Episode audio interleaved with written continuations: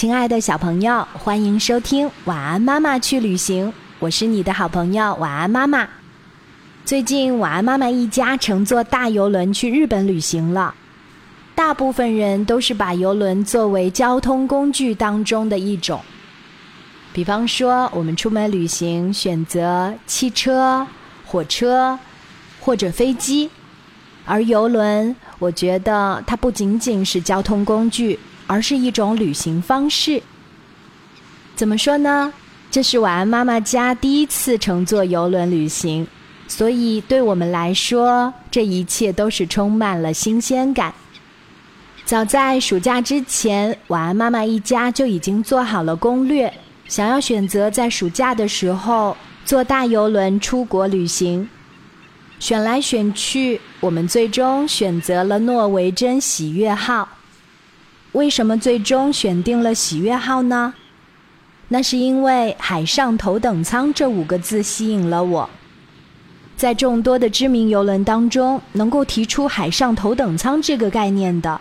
也只有喜悦号，这让我们一家对它充满了向往和好奇。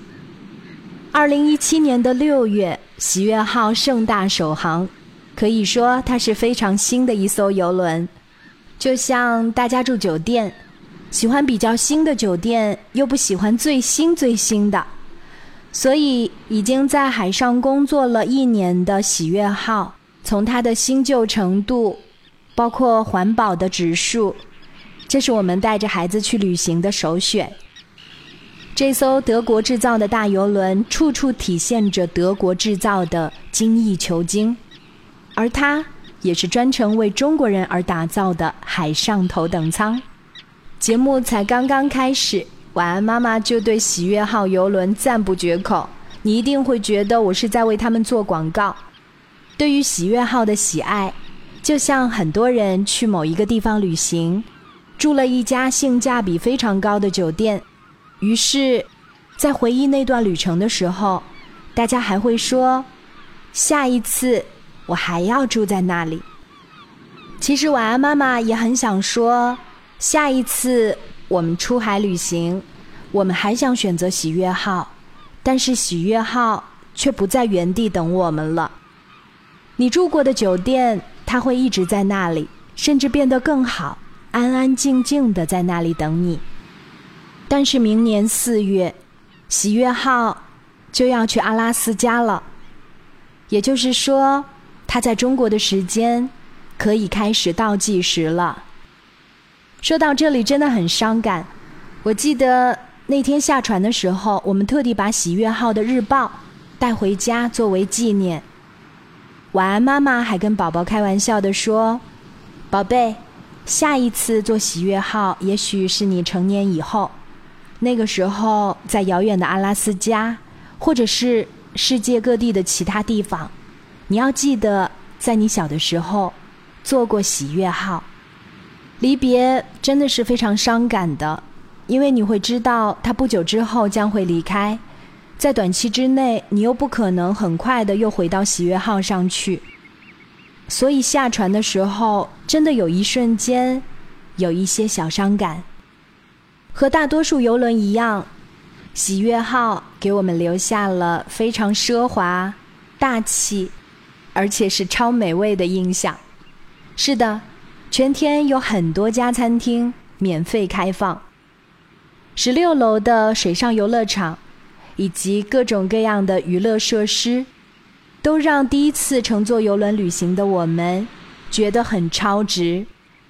晚安妈妈和晚安爸爸这些年来带着晚安宝贝去过了世界各地很多的国家和地区，一般我们都会提前在家做好攻略，订好机票、酒店，然后呢会进行更加深入当地的一种穷游。也就是我们会坐公共汽车啊，或者是在当地租车。总之，我们会选择更接地气儿的方式游览某一个地方。坐游轮让我们想起了两个地方，一个是澳门，一个是马尔代夫。我觉得坐游轮旅行似乎就是马尔代夫加澳门之旅。为什么会这么说呢？首先，我们乘坐的诺维珍喜悦号给我们的感觉就是奢华，包括它的工作人员非常多，多到什么程度呢？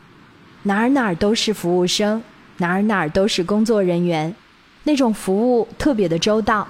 而你知道，在船上百分之六十的员工都是中国人，所以语言根本就是无障碍。奢华的装修，加上喜悦房这样的双阳台的奢华的设计，包括里面的赌场、免税店，它更像是一座城，一座漂浮在海上的城。因为飘在海上，那个好大的阳台看出去。仿佛来到了马尔代夫，住在水屋的感觉。在阳台上吹吹海风，听听音乐，看海，极为惬意。坐过游轮去旅行的朋友，都会知道游轮上有不同的房型：内舱房、阳台房、高级阳台房、套房，甚至有更加尊贵的房间。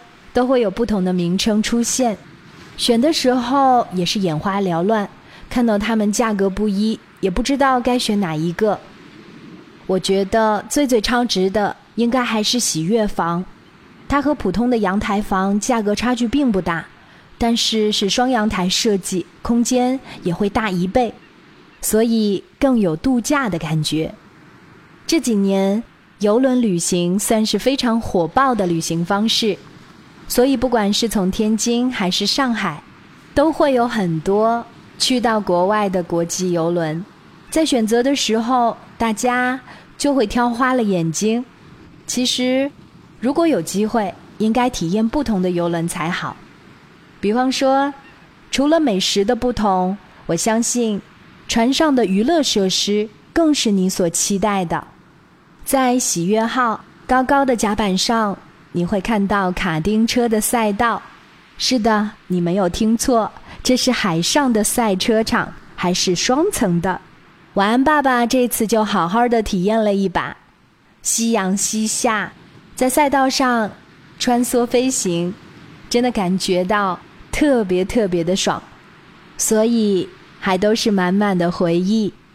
不过在这里要提醒各位宝爸宝妈，如果去乘坐喜悦号。想要玩卡丁车的话，一定不能穿凉鞋、洞洞鞋这些夏天我们常常会穿的鞋子，因为在玩卡丁车之前，工作人员会提醒大家，不允许穿洞洞鞋或凉鞋。旅行箱里又没有一双备用的运动鞋，而船上刚好又不售卖运动鞋，你只好在旁边。很失落的看着别人玩的很嗨很刺激。其实看到大人们玩卡丁车，小朋友们也跃跃欲试。但是卡丁车有一个非常非常严格的年龄和身高的限制，十岁以上、身高必须达标的小朋友才可以玩。晚安，宝贝，刚好九岁半，所以好难过，他错失了玩卡丁车的机会。然后，为了安慰他，我们又带着他去到类似于真人 CS 的镭射枪的基地。又因为他九岁半没有达到十岁的年龄，备受打击。这是小朋友最尴尬的年龄，所以晚安宝贝一直有个小心愿，就是在喜悦号离开中国之前，他还希望有机会能够再去一次，弥补上这个遗憾。对于比较小的小朋友来说，星际探索中心和十六楼甲板静心公园旁的水上游乐场才是更好的选择。孩子们可以在这里玩一整天都不会累。对于成年朋友来说，彗星滑水道真的是超刺激的，七秒钟从船上甩出去，到靠近海面的地方再甩进来。你都不知道刚才发生了什么，就已经钻到了水里。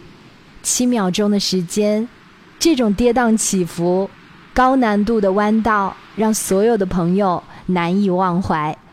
晚安，爸爸在船上的这几天玩了两次，对他这个过山车高手来说，第一次感受到了什么是心跳加速。记得那天回来以后，他说还要再去玩一次，因为被甩出船靠近海面的时候，他没敢睁眼睛。第二次玩的时候，一定要睁开眼睛看看大海。然后第二次又是七秒钟的刺激过后，他告诉我，根本还没有来得及，就已经到了下面。这确实是值得一玩再玩的一个非常刺激的水上项目。不过，这个水上项目是有体重的要求，体重六十公斤以下的朋友是不能玩的。为什么还会歧视瘦的人？体重不够大的人，惯性不够，就会倒回去。即便是体重达标，也仍然有可能倒车。所以，如果你长得特别瘦，可千万不要任性的和物理原理过不去。不过你也别担心，万一真的被倒回去了，还可以从一个安全门被解救出来。对于老人们来说，海上 KTV，在海上的棋牌室打打麻将，这是人生当中难得的选择。除了这些娱乐设施，晚安妈妈最想说的是，游轮之旅让我最最难忘的。应该是船上的娱乐表演，相声、魔术、杂技，还有一些非常非常棒的歌剧表演。总之，在船上的这几天，你每天都忙得不得了，从这个演出赶到那个演出，真的是过足了瘾。而像喜悦号这样的大船上，还有一位知名度极高的娱乐总监，没记错的话，他的名字叫 Keith。和亲吻的单词发音很像，它真的会出现在每一个角落。比方说，房间的电视里，他会教你怎么在船上娱乐；演出表演的现场，他是主持人；中庭的抽奖和互动游戏的现场，他会出现；甚至在餐厅，你也知道，哇，我隔壁桌坐的就是他哎，船上的大明星。来自马来西亚的这位娱乐总监，声音超好听，长得也很帅，很像 TVB 的郑嘉颖。广播里，他告诉我们今天会有怎样的拍卖、互动，还有一些精彩的表演。